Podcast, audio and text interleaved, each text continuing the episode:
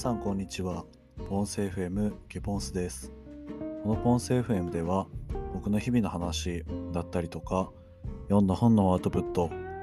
皆さんからいただいた質問に対する回答などをお送りしています。今日は12月5日土曜日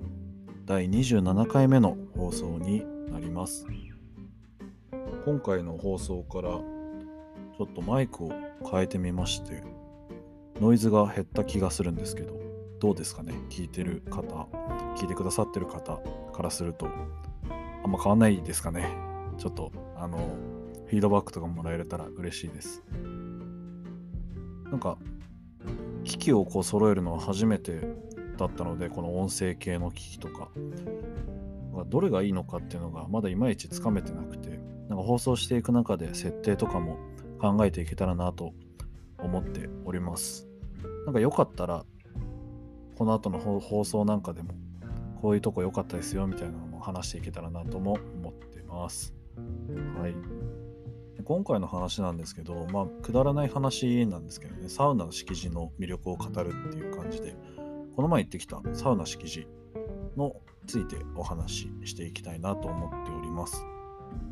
サウナ敷地っていうとやっぱ聖地っていうサウナーの中で聖地って呼ばれている場所で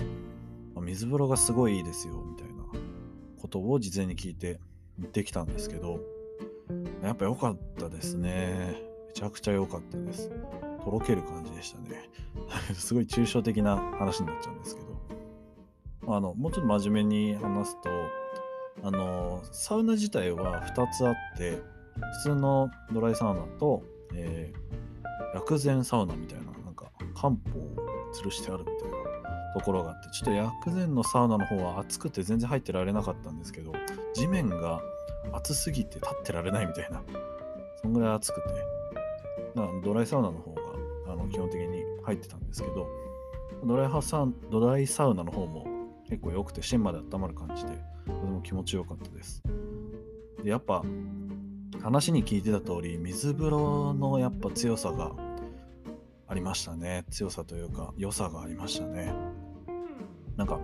柔らかい水が柔らかいっていう表現がすごいわかるなと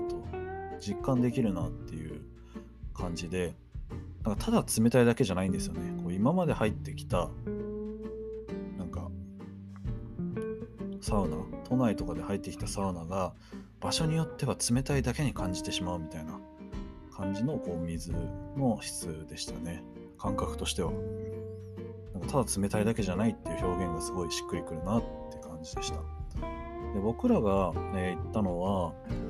10時ぐらいだったんですかね。10時前とか10時ぐらい。それぐらいだとあんまり混んでない混み始め前ぐらいだったのでちょうど良かったですね。こうあんまり混みすぎず、えー、って感じでちょうどいい時間帯だったんじゃないかなと思ってます。なんか他の行った人の話を聞くと、あの泊まって朝7時とか、そういう朝の早い時間帯に入るともっと最高だよみたいな話も聞いていたので、もし行ってみたいなって方は、そういう泊まっていくっていうのもありかなと思っております。すごいあの聖地の名にふさわしいような、えー、施設だったので、サウナも水風呂もぜひぜひ行ってみた行ってみていただきたいなと思ってます。あとはあの食事もすごい美味しくて僕が食べたのは焼肉定食だったんですけどなんか水が美味しいのかどうかはまあそこはちょっとよくわかんないんですけど美味しかったんですね。とにかく ま前の日に極寒のなんかキャンプをしてから行ったっていうのもあのよく感じた理由の一つかもしれないですけどそれを差し引いてもすごいいいところだったかなと思ってます。休憩室なんかも広くていい感じでしたね。人気の理由がわかるなという感じでした。感じですね。なんかサウナ、行ったサウナの話とかもこんな感じでラジオで話していけたらなと思っているので、もしなんか行ってほしいサウナとか、ここ行ったんだったら話に出してよみたいなサウナがあれば、ぜひぜひレターいただければ行ってみたりとか、行っていたら話とか、えー、撮っていきたいと思いますので、ぜひぜひお願いいたします。今回はこんな感じで終わりたいと思います。この番組では皆さんからのご質問、レターも随時募集しています。お気軽にお寄せください。それではまたお会いしましょう。ポンス FM ケポンスでした。